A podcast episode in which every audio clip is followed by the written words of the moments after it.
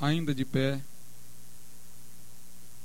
Vamos abrir as nossas Bíblias na carta que escreveu o apóstolo Paulo aos Romanos, capítulo de número 5, Epístola aos Romanos, capítulo 5. Nós iremos ler os versículos de número 1 e 2. Romanos 5, 1 e 2.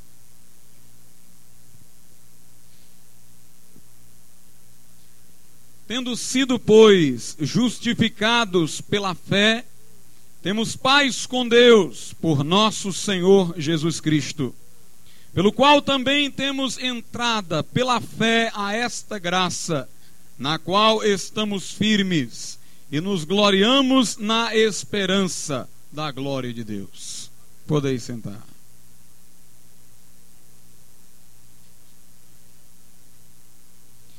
Meus amados irmãos, no princípio, quando Deus criou o homem, na mente divina havia um projeto do que o homem deveria ser.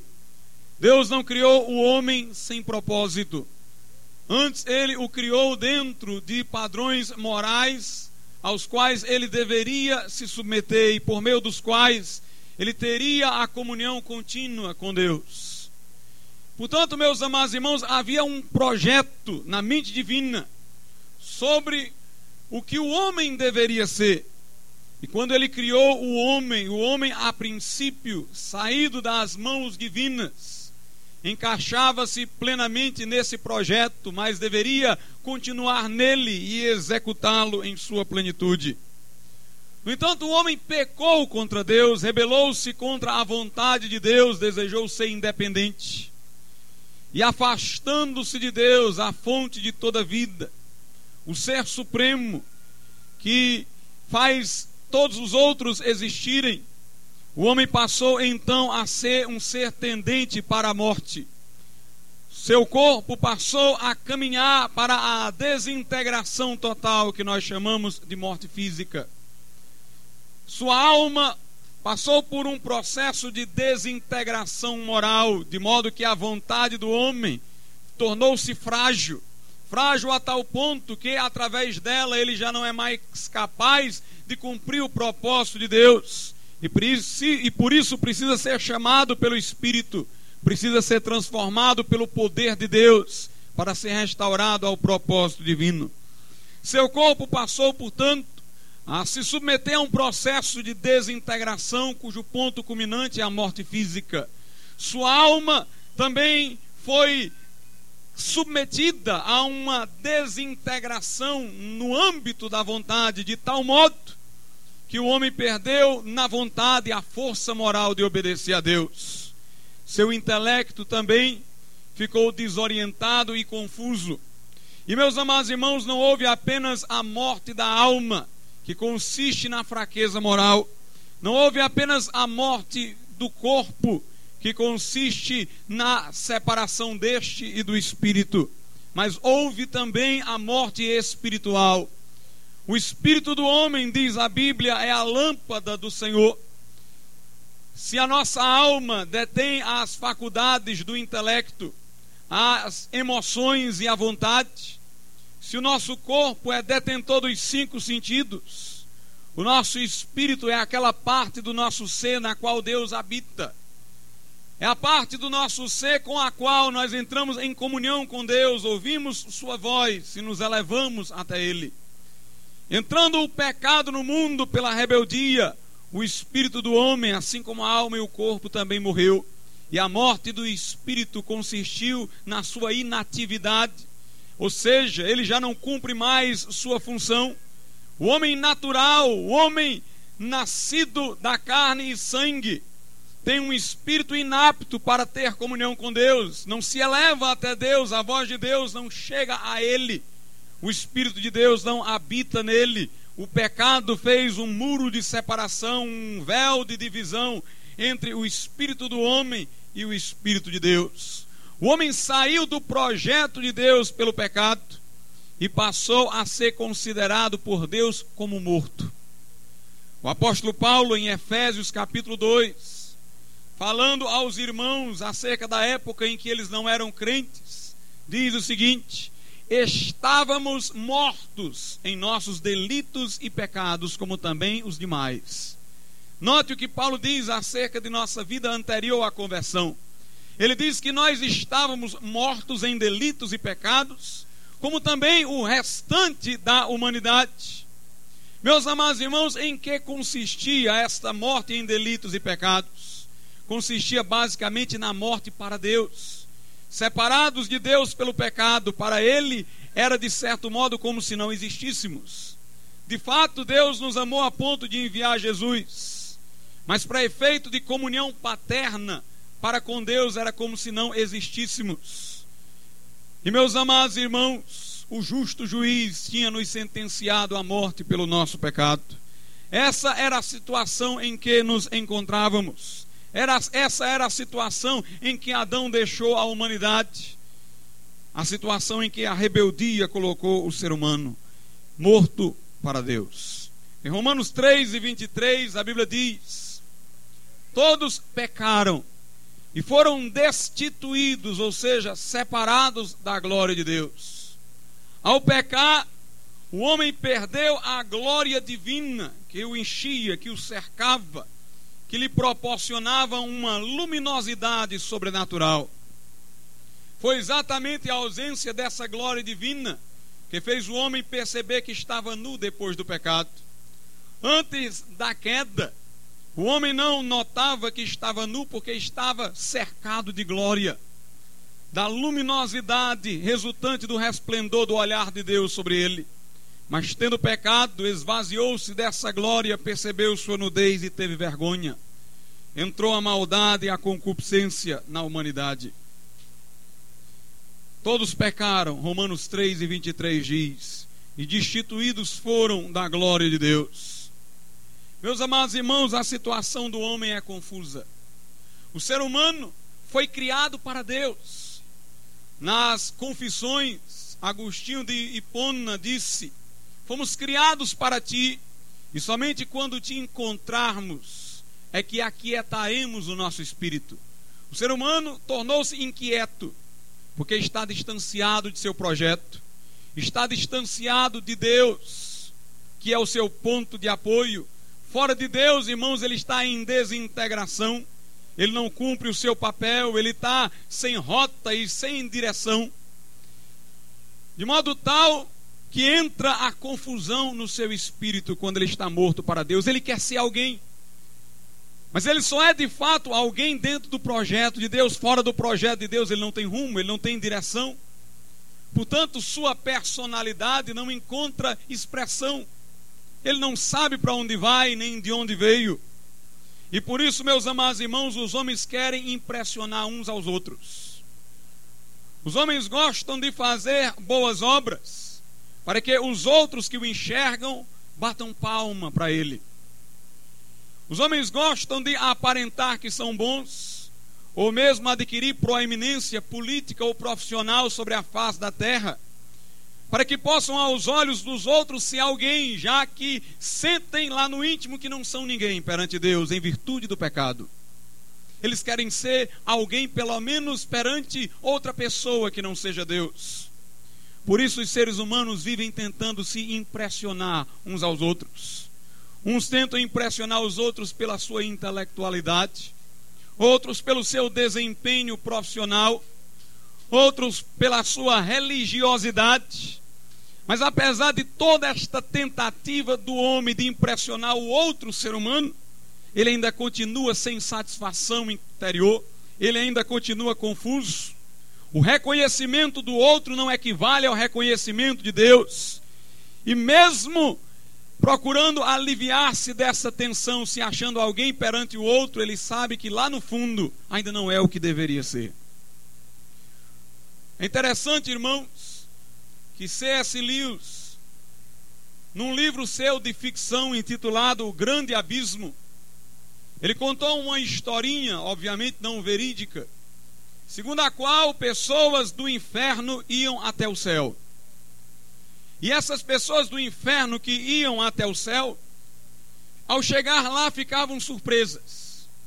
Em primeiro lugar, porque viam que os do céu eram luminosos, eram brilhantes, eram perceptíveis a tal ponto que quando se olhava para eles não se podia ver mais nada, tal era a luminosidade deles. Ou seja, eles tinham uma pessoalidade, meus amados irmãos, forte diante de Deus. Eles eram por Deus considerados pessoas, porque ao contemplarem a Deus, a glória de Deus neles se refletiam. Por isso que o homem foi criado à imagem de Deus, ele é como um espelho voltado para Deus, ele reflete a glória de Deus. Ele coparticipa da glória de Deus. No entanto, os que vieram do inferno para o céu olharam uns para os outros e notaram que eles eram assim como uma bolha de sabão. Eram transparentes e ao mesmo tempo tinham contornos nas pontas. E um olhava para o outro e dizia: Engraçado, se eu quiser notar você, eu noto. Mas se eu quiser, eu não noto você. Eu faço de conta que você não está aí. Eu vejo através de você o que está do outro lado. É assim, meus amados irmãos, que está o homem sem Deus. Ele não é uma pessoa plena, ele é uma quase pessoa. Ele não encontra o seu desenvolvimento pleno, a sua plenitude como ser humano. Ele tem tão pouca visualidade que alguém poderia vê-lo e alguém poderia não vê-lo. Por isso que de repente uma pessoa está numa posição e todos se dobram perante ele. Depois ele cai daquela posição e ninguém sabe mais quem ele é. Um homem está no desempenho de sua profissão fazendo fama, todos lhe adulam. De repente ele cai de sua posição, fracassa e todos o desprezam. Sua visualidade é fraca demais. E aqueles homens que estavam ali entrando no céu, vindo do inferno, e foram lá, segundo C.S. Lewis na historinha, para conhecer o céu eles notaram que não conseguiam sequer segurar uma pedra, porque não tinham força. Quando alguma coisa batia neles, doía, como se pesasse uma pena, não sei quantas toneladas. O que C.S. Lewis quer nos demonstrar por essa história, irmãos, é que o homem sem Deus é quase uma ilusão, é quase uma fantasia. Até uma pedra é mais real do que ele. Mas o homem que está no céu, o homem que agora serve a Deus e cujo destino é o céu, meus amados irmãos, ele olha para Deus e reflete a sua glória. Não importa se os homens o aprovem ou desaprovem. Não importa se ele está em cima, segundo os padrões do mundo, ou embaixo, ele é alguém, porque é alguém perante o Ser Supremo, é alguém perante Deus. É exatamente, irmãos, porque os homens lá no fundo não se sentem ninguém, que eles procuram ser necessários. Nesse mundo ninguém ama o outro pelo que o outro é, ninguém ama o outro desinteressadamente. As pessoas só amam umas às outras na medida em que podem ter da parte do amado alguma retribuição, alguma coisa de volta. Uma mãe às vezes quer o seu filho próximo dela, mesmo que o filho ter, tivesse que acompanhá-la até o inferno. Ela julga isso amor, mas na verdade esse amor dela levaria o seu filho à desgraça. Às vezes, casais de namorados percebem a inviabilidade do namoro e os prejuízos que ele causará mas sustentam até o fim aquele relacionamento aos trancos e barrancos, mesmo que outros sejam atropelados. Porque de fato eles não estão querendo o bem um do outro, mas eles estão querendo apenas alguma coisa de volta. Cada um está querendo a sua parte, cada um está querendo ser amado. Muito do que nós chamamos de amor, meus irmãos, na verdade é um desejo de ser amado. As pessoas pensam que estão amando, mas elas estão querendo ser amadas. Nesse mundo todo mundo quer ser útil, porque é sendo útil que ele vai ser amado. Amado segundo o mundo. As pessoas amam aquelas outras que são úteis a ela. Aquelas pessoas que são prestativas para com alguém, para esse alguém representam alguma coisa. Por isso as pessoas sempre querem ser necessárias. E uma das crises mais traumáticas, irmãos, é a velhice. Porque as pessoas, quando ficam velhas, não tendo o temor de Deus e a conversão a Cristo, entram numa desilusão porque, além de não serem nada diante de Deus, porque para Ele não se voltaram através de Cristo, não se sentem nada perante os outros, porque não podem fazer mais nada pelos outros. Já não tem mais o que oferecer aos outros, porque eles esgotaram as forças, são os outros que têm que cuidar daquela pessoa, e então ela se sente miserável, se sente ninguém. Os irmãos já notaram que as pessoas mais velhas, elas criam obrigações para si que nós não pedimos delas. São aquelas pessoas que, por exemplo, sabem que o filho vai chegar em casa 10 horas da noite. Mas aí ficam acordados até 10 horas da noite esperando o filho. Aí quando o filho chega e diz, eu esperei você até 10 horas da noite, o filho diz, mas mamãe, eu não lhe avisei que chegava 10 horas da noite. Mas ela cria a obrigação de esperar o filho, que o filho não lhe impôs, ela cria para si. Só para depois dizer, você precisava de mim para ter esperado você. E ficam inventando obrigações que os outros não quiseram que elas cumprissem para com eles. Mas elas ficam fazendo de conta uma ficção de que existem essas obrigações para com os outros. E perturba até os outros isso. Mas é porque a pessoa quer de alguma maneira sentir que o outro precisa dela. Quando isso já não é mais verdade, pelo menos em sentido humano. Meus amados irmãos, Muitas pessoas hoje estão negando Deus e blasfemando daquilo que a palavra de Deus diz, só por causa da projeção que isso dá. Nos círculos intelectuais, muitos descreem da Bíblia sem nunca tê-la examinado. Eles nem querem examinar para não descobrir que ela é a palavra de Deus. Eles querem evitar descobrir isso por quê? Porque sabem que se eu disser que a Bíblia é a palavra de Deus, o meu meio vai me discriminar. Porque aqui é um ciclo de intelectuais, para eles é bobagem acreditar na Bíblia, então é melhor que eu fale o que eles falem. Muita gente metida a intelectual que nega aquilo que pregamos, nunca examinou aquilo que pregamos. Mas, meus amados irmãos, eles querem sustentar uma posição que eles abraçaram apenas porque são bem-quistos em vista delas. Porque são tidos por intelectuais se acreditarem assim, são tidos por alguém se acreditarem assim.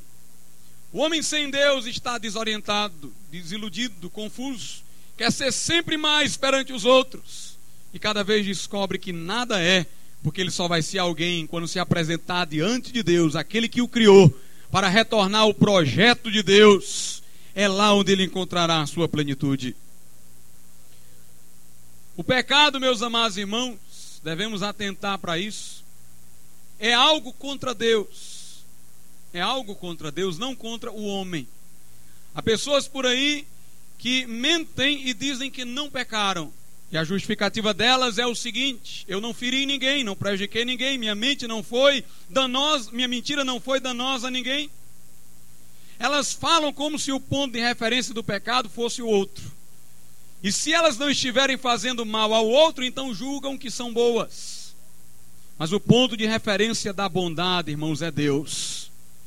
A questão é a seguinte: o que você faz? Você faz para a glória de Deus ou não é para a glória de Deus? Qualquer outra motivação de seu ato que não seja glorificar a Deus, faz com que ele seja pecaminoso diante de Deus.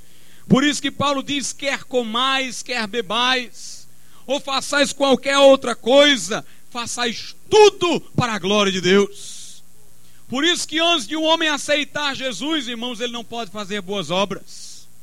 Porque antes de aceitar Jesus, ele não se reconciliou com Deus. Antes de aceitar Jesus, ele não se sente contemplado por Deus. Ele tem até medo de ir a Deus, porque ele sabe que o pecado se interpõe. Por isso ele normalmente cria um Deus para si, se prostra diante de uma imagem de escultura, segue a um Deus imaginário que lhe favorece no seu pecado, mas ele não tem coragem ao Deus verdadeiro, se não for por intermédio de Jesus, porque ele sabe que vai ser encontrado culpado. E este homem não crente, esse homem que não aceitou Jesus, esse homem que sabe que Deus não está contemplando, porque o pecado obstacula a contemplação de Deus de sua vida esse homem quer impressionar os outros com boas obras. Suas boas obras não são feitas para a glória de Deus, mas para obter a aprovação alheia. E eles acham que se os outros aprovarem, então, de alguma maneira, Deus aprovará, sem que eles precisem nunca encarar a Deus. Mas, meus amados irmãos, a Bíblia ensina que pecado é uma ofensa contra Deus e não contra o outro. Por mais que o homem queira obter a aprovação do outro, ele vai ser julgado por Deus.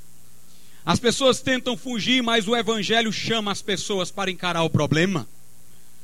Quando nós pregamos o Evangelho, irritamos muitos ouvintes, porque nós dizemos que eles são pecadores diante de Deus. E eu digo uma coisa: as pessoas só não saem correndo por causa do Espírito Santo, porque o Espírito Santo segura a pessoa para ouvir. Jesus disse: quando vier o Espírito Santo, o Espírito da verdade, ele convencerá o mundo do pecado, da justiça e do juízo. Meus amados irmãos, há pessoas que tentam fugir do problema, elas dizem: Eu não quero pensar nisso, eu não quero pensar em inferno, eu não quero pensar em julgamento, eu não quero pensar em pecado, mas basta que uma frase bíblica entre na mente delas para ser o suficiente para o Espírito Santo ficar inquietando. Talvez elas fujam da igreja, mas lá no quarto, o Espírito Santo está dizendo: tu tens que se arrepender, tu tens que se voltar. Aleluia! A palavra de Deus é a espada do Espírito Santo. Eu quero dizer uma coisa: se você está me ouvindo hoje à noite, você pode não vir mais aqui, mas o Espírito Santo vai estar lá com você. O homem está fugindo, o Espírito Santo está tentando trazê-lo de volta. É o Espírito Santo que faz os filhos pródigos voltarem à casa paterna. Meus amados irmãos, se Deus nos entregasse a nós mesmos, nós desceríamos ao inferno como alguém que desce ladeira abaixo. Mas Deus é tão bom que olhando para a terra e vendo que todos pecaram e dele se afastaram, ainda assim enviou, meus amados irmãos, o seu filho para padecer no Calvário, para verter o sangue a nosso favor. Mas mesmo assim o homem não quer olhar para Jesus, mas Deus ainda não para por aí. Ele envia o seu Espírito Santo, ele envia os pregadores do Evangelho, e o Evangelho vai percorrendo a terra, o Espírito Santo vai inquietando multidões. Eu quero dizer uma coisa: você pode pode correr para um lado, você pode correr para o outro, mas se você ouviu essa palavra, você sabe que tem que se voltar para Deus.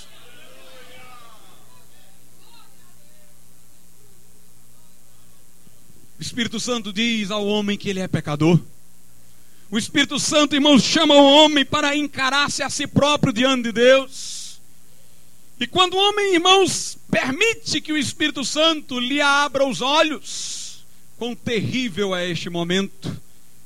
Mas eu quero dizer uma coisa: é o gosto ruim do remédio que vai proporcionar a cura. É a cirurgia que vai extirpar o tumor maligno. Corta agora, mas dá o livramento. Nessa hora, irmãos, o homem sentirá a sua miséria diante de Deus, sua pequenez e debilidade. Ele vai se abominar porque vai ver quão feio é. Quando os crentes dizem que todos os homens são pecadores, as pessoas dizem: Eu não me acho assim tão pecador como o crente diz que os homens são. Eu não sei porque que os crentes exageram tanto quando falam da perversidade e maldade humana. Eu não me acho tão perverso. É porque até hoje você nunca se encarou diante de Deus. Você sempre se julgou diante dos seus vizinhos. E os seus vizinhos sempre batem palma para você. Mas na hora que o Espírito Santo colocar você de frente para Deus, você vai entender o que nós dizemos. Você vai ver o quão perverso é, você vai ver o quão depravado é em si mesmo. Meus amados irmãos, nessa hora o homem se abomina, o homem, como Pedro, chora amargamente.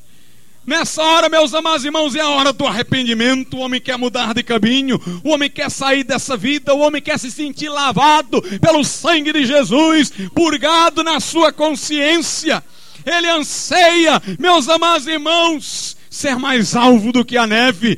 E é nessa hora que o Espírito Santo diz: Jesus morreu por ti no Calvário, o sangue de Jesus te purifica de todo pecado. Nessa hora em que o homem sente a sua miséria e o seu horror, o Espírito Santo revela a maravilhosa graça de Deus, a excelsidade do amor do Supremo Ser. O Espírito Santo aponta para Jesus Cristo de braços abertos no Calvário. O Espírito Santo faz o homem ouvir as palavras do Mestre mestre: Vinde a mim todos vós que estáis cansados e oprimidos, e eu vos aliviarei. E nesta hora, irmão, se o homem for Jesus, se o homem aceitar a Jesus como Salvador, se o homem confiar no sangue que ele verteu para purificar de todo pecado, se o homem gritar por ele, invocá-lo para o seu coração, nesse momento o homem é perdoado, é absolvido da sentença de condenação. Nessa hora o homem tem paz com Deus por nosso Senhor Jesus Cristo. Aleluia! A partir daí, irmãos, o homem está diante de Deus. Agora ele é alguém. Ele é alguém porque está diante de Deus. É como Kierkegaard dizia: o que nós temos que fazer é parar de fugir, voltar para Deus de onde viemos e nos refazer nele. E uma vez que o homem, irmãos, é restaurado através de Jesus Cristo, aí as suas obras passam a ter valor. Porque agora ele se sente diante de Deus, embora diante dos homens ele só vê Deus olhando para ele. As obras que ele faz já não é mais para os outros verem, agora é para Deus ver, é para a glória de Deus. Ele não julga que será salvo pelas obras que faz, mas ele procura fazer boas obras para ser agradecido a Deus pela salvação que Deus lhe deu. Esse crente agora faz obras para a glória de Deus faz obras pela graça de Deus, faz boas obras, meus amados irmãos, porque está incendiado de devoção àquele que tanto lhe amou. Ele não se importa mais se os outros vão bater palma ou não vão bater palma. Com o crente é o contrário, irmãos. Com o crente a boa obra nunca é aplaudida, exceto em algumas situações. Normalmente o crente é perseguido por causa da boa obra que faz. Quando não éramos crentes, fazíamos tudo para fazer aquelas obras que aos homens agradava. E os homens batiam palmas para nós. Agora fazemos tudo para agradar a Deus. Talvez seja a mesma obra que você fazia quando era incrédulo para agradar os homens. Mas de algum modo os homens sabem que já não é mais para agradar a eles. É a mesma coisa, é do mesmo jeito. Mas os homens dizem: esse daí não está precisando de nós. Esse aí não quer saber do que nós achamos. Aí o mundo fica com raiva, irmãos. Os homens ficam com raiva. Porque os homens gostam é quando você faz a obra assim se inchando para obter a aprovação dele. Porque de alguma maneira os homens acham que você está dependendo deles. O mundo gosta que os homens façam boas obras para agradar o mundo, a ele o mundo. Porque o mundo assim sente que você é dependente dele. Mas o crente Jesus faz boas obras para a glória de Deus aí o mundo se enfurece, aí o mundo nos persegue, aí os cristãos vão, meus amados irmãos, para a arena com os leões, aí a Inquisição se levanta e os crentes vão para a fogueira, aí no trabalho você é perseguido, em casa você é perseguido, mas você não se cansa de fazer o bem, porque não importa o que os outros acham, não importa o que os outros digam, o que você faz, você faz para a glória do eterno Deus. Agora é o contrário, se você parar, obtém a aprovação, mas sendo que a aprovação ninguém excede de Deus. Aleluia! Só vale, irmãos, a boa obra de alguém que foi reconciliado com Deus por Jesus Cristo. A obra do descrente não tem valor diante de Deus, porque é feita para obter a aprovação dos homens. Eu quero dizer uma coisa: somente o verdadeiro cristão é que tem amor no coração. Porque o verdadeiro cristão é o único que ama.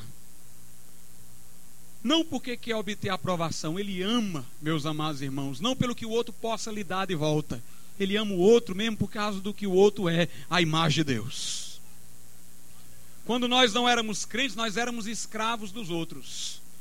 Na medida em que o bem que fazíamos era para obter a aprovação dos outros. Quer dizer, sempre a gente queria ouvir o que os outros tinham a dizer sobre nós. Éramos escravos dos outros. Agora a gente faz o bem independente de aplauso ou de vaia. Nós não somos mais escravos de ninguém, irmão. Somos livres dos homens e servos de Deus. Por isso que em 1 Coríntios 9, 19, o apóstolo Paulo diz assim: Porque sendo livre para com todos, fiz-me servo de todos para ganhar ainda mais. Que palavra maravilhosa, irmãos sendo livre para com todos, fiz-me servo de todos. O crente é alguém que ama de verdade, sabe por quê? Porque ele é livre todos. Não é obrigado a ser servo dos outros, mas ele quer ser servo por amor. O crente não é alguém que faz as coisas para agradar os outros, como quem é subordinado aos outros. O crente diante de Deus já está justificado mas ele faz as obras que beneficiam os outros, ele se porta como servo dos outros, não porque precisa da aprovação dos outros, mas porque ama de verdade. No seu célebre livro A Liberdade Cristã, Martinho Lutero disse: pela fé em Jesus Cristo, eu sou livre de todos e não devo nada a ninguém, mas pelo amor eu sou escravo de todos. Me submeto a todos e vivo pelos outros, para os outros. Em Romanos 5 e 1, o texto lido no começo, a Bíblia Sagrada diz: Justificados, pois, pela fé, temos paz com Deus, por nosso Senhor Jesus Cristo. O crente, meus amados irmãos, é alguém que diante de Deus foi justificado, declarado justo pelo sacrifício que Jesus Cristo fez a fim de aniquilar os seus pecados. Ele tem paz com Deus e por isso já não busca mais a aprovação dos homens. E no versículo 2 diz: Pelo qual, ou seja, por Jesus, também temos entrada pela fé a esta graça. Você só tem entrada, acesso à graça de Deus. Você só pode entrar na presença de Deus e encontrá-lo benevolente para com você, se você for a Ele por intermédio da fé em Jesus Cristo. Aí diz: Na qual estamos firmes o crente não apenas entrou na graça pela fé, ele está firme na graça. Meus irmãos, eu sempre que vou falar desse versículo, me vem à mente essa ideia. A graça de Deus é grudenta. Quando você entra lá, fica pregado. Aleluia! Quando o crente entra na presença de Deus pela fé, não sai mais, irmãos. Uma vez crente, é crente até o fim. Alguém diz: Eu conheço um crente que deixou de ser crente, nunca foi crente. Porque quem é crente de verdade, irmãos, fica até o fim com Jesus. A graça cria raízes nele tão profunda que não tem diabo que quebre. Paulo diz: quem tentará acusação contra os escolhidos de Deus, é Deus quem os justifica, quem os condenará, quem nos separará do amor de Deus, a tribulação, a fome, a espada. Paulo diz: Eu estou bem certo de que nem a morte, nem a vida, nem qualquer outra criatura, nem a altura, nem a largura, nem a profundidade poderá nos separar do amor de Deus que está em Cristo Jesus.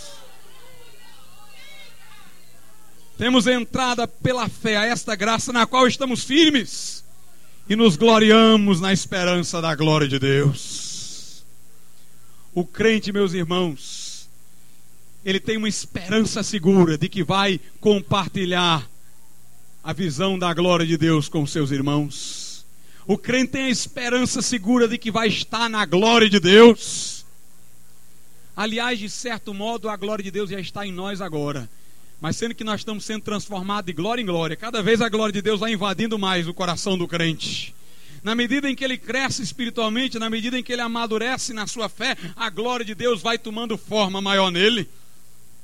E meus amados irmãos, quando ele chegar no céu, ele vai ser um luminoso, como disse C.S. Lewis. Ele vai ser tão brilhoso que quando alguém olhar para ele não vê mais ninguém, a não ser a glória dele, que é a glória de Deus nele. Somente em Deus é que encontramos a nossa plenitude. Em Eclesiastes 11:3, a Bíblia diz que uma árvore ficará no lugar em que cair. Se cair para o norte, ficará para o norte. Se cair para o sul, ficará para o sul. O que o versículo quer nos falar é sobre a morte. No estado em que você morre, você fica. Morreu sem Deus, ficará a eternidade sem Deus. Morreu com Jesus, vai ficar a eternidade com Jesus. Jesus disse ao filho do homem é dada autoridade na terra para perdoar pecados. Jesus não perdoa no além. Jesus não perdoa no purgatório, Jesus perdoa na terra. Por isso a hora de aceitar Jesus é aqui e agora. Aqueles que morrerem, irmãos, sem a luminosidade da glória de Deus, aqueles que morrerem como bolhas de sabão, ficarão essas quase pessoas pela eternidade sem fim sem a presença de Deus, sem a glória de Deus. Não foi Deus que lhes imprimiu uma pena. Foram eles que escolheram continuar na desgraça. Porque a morte não acrescenta mal, a morte só perpetua o mal pela eternidade sem fim. Mas aquele que aceitou Jesus, irmãos, vai entrar na glória de Deus. E eu digo-vos mais: os homens que morreram sem Cristo, os homens que morreram sem Cristo, se porventura fossem levados ao céu, não usufruiriam dos prazeres do céu. Sabe por quê? Porque morreram como bolhas de sabão, usando a expressão de C.S. Lewis. Quando entrassem no céu, essa bolha ia papocar com a luminosidade dos cristãos.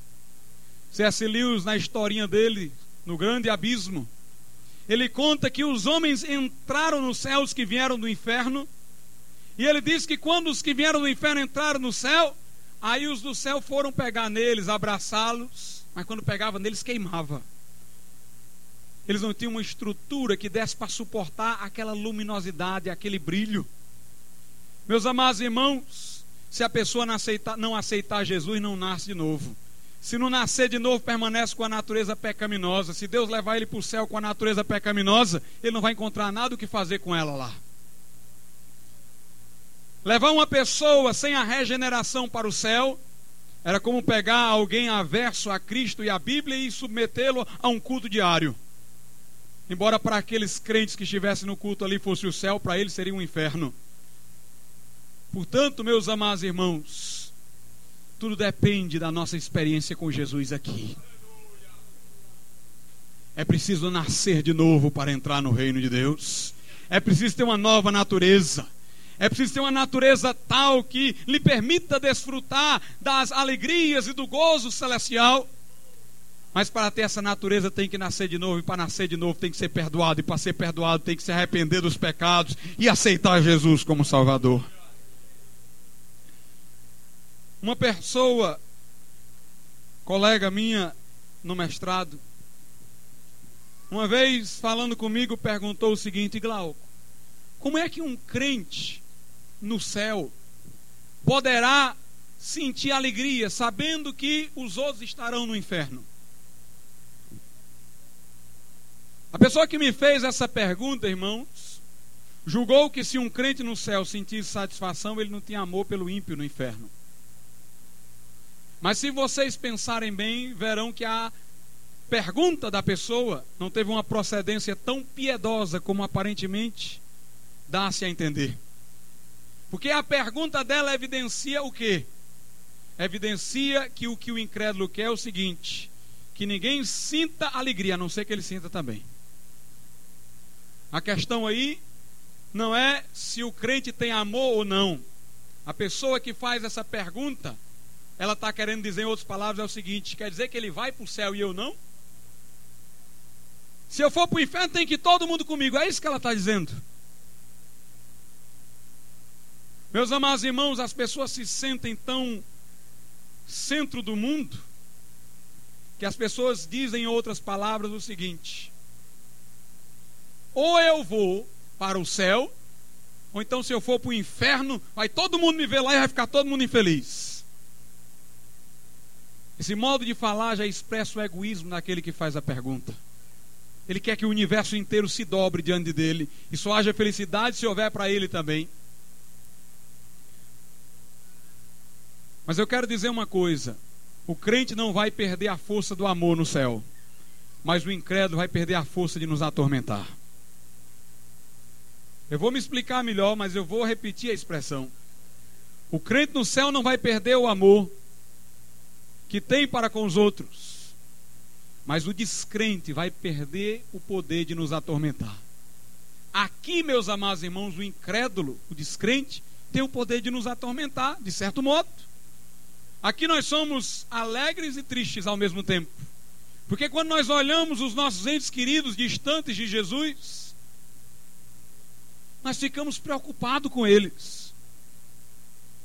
Por mais que nós nos alegremos por nossa própria salvação, no nosso quarto de joelhos, orando para que eles sejam salvos, nós sentimos um aperto interior, uma angústia tremenda. De certo modo, eles têm o poder de nos sensibilizar. Mas quando nós entrarmos no céu vai ser diferente. Nós não vamos sentir aflição por eles estarem no inferno, mas isso não quer dizer que nós deixaremos de amá-los. Vejam bem, quando você está na terra preocupado com alguém, você não está toda hora preocupado com essa pessoa. Tem momentos em que você vai se ocupar de outras atividades. Aí você esquece daquela pessoa com quem você estava preocupado. Não é que você deixou de amá-la. É porque a coisa que agora você tem que fazer está lhe chamando a atenção. E a preocupação que você tem com a outra pessoa fica como que sepultada. Fica como que estancada. Mas assim que você termina o seu a fazer, assim que você termina a sua atividade, novamente lhe vem a preocupação com aquela pessoa. Pois bem, irmãos, no céu, o crente vai ficar olhando para Jesus toda hora. O poder de absorção da atenção de Jesus vai ser tão grande que não é que você não vai amar o incrédulo, é porque não vai sobrar nenhum momento para você se lembrar da desgraça dele. Porque você vai estar totalmente absorvido na sua atenção em contemplar a Cristo. É tão forte o poder que ele tem de chamar a nossa atenção para si, que nós não conseguiremos pensar em mais nada. Existem duas espécies de pessoas. Existem as pessoas que olham para Deus e dizem: Senhor, seja feita a tua vontade. Essas pessoas irão para o céu. E existem aquelas pessoas que negam a Cristo. E é Jesus quem olha para elas e diz: Seja feita a tua vontade. Quem vai para o inferno vai pela sua própria vontade. Quem vai para o céu vai pela vontade de Deus. Vamos ficar de pé.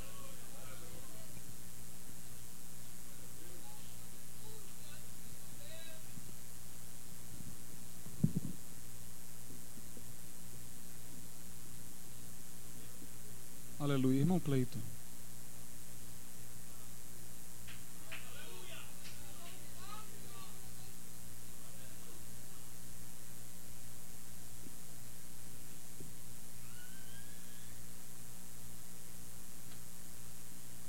ao findar o labor dessa vida.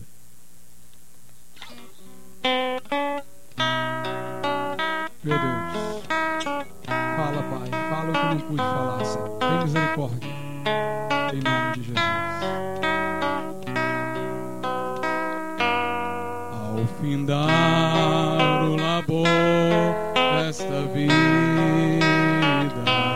quando o amor ao teu lado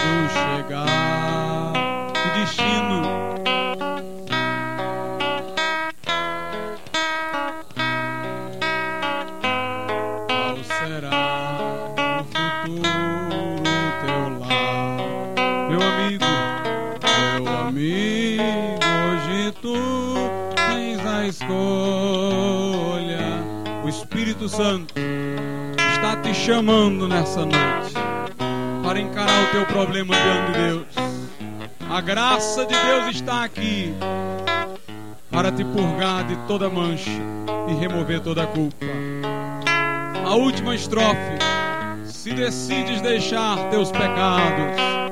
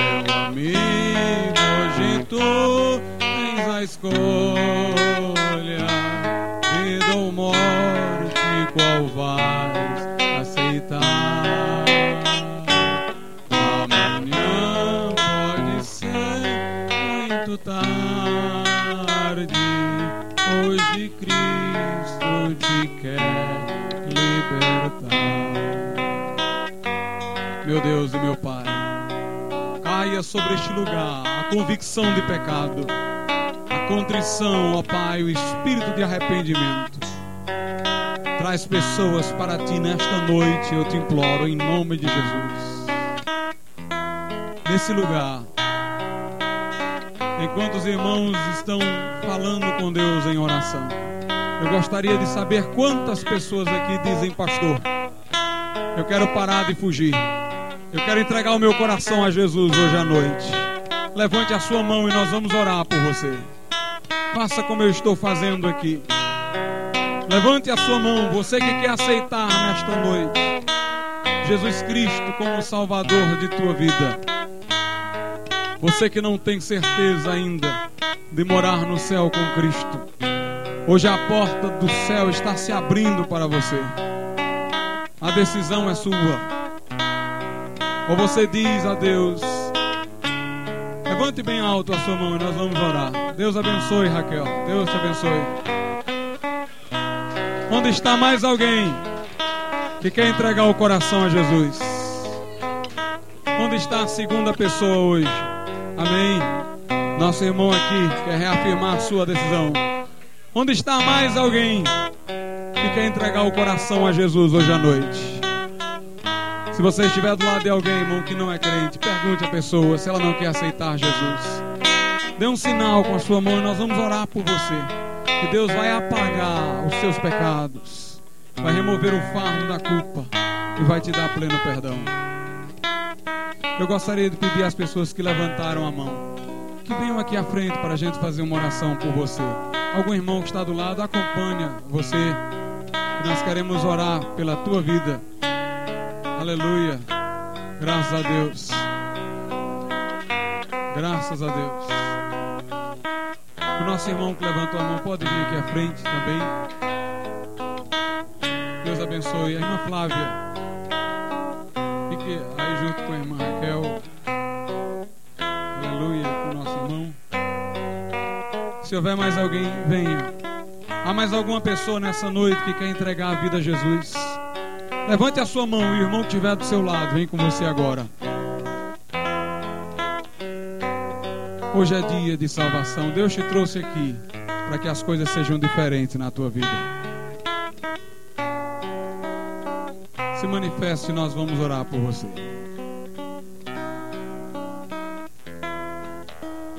Aleluia. Nosso Deus e Pai eterno, nós te louvamos nessa noite, Senhor, porque a tua palavra encontrou guarida em corações. Eu peço-te, ó Deus, que pelo sangue de Jesus Cristo, teu Filho, haja nesse momento, ó Deus, purificação dos pecados dos irmãos e das irmãs que estão aqui à frente, rogando, ó Deus, o teu perdão. Que nesse momento o teu Espírito Santo faça Cristo habitar em seus corações. Meu Deus eterno, escreve os nomes no livro da vida. Dá-lhes, ó Pai, a vida irrefutável, ó Pai, a vida eterna. Dá-lhes, meu Deus, uma herança certa no céu, na tua glória. Eu te louvo e eu te agradeço, porque esta obra, Pai, foi feita por ti. Em nome de Jesus. Amém e amém.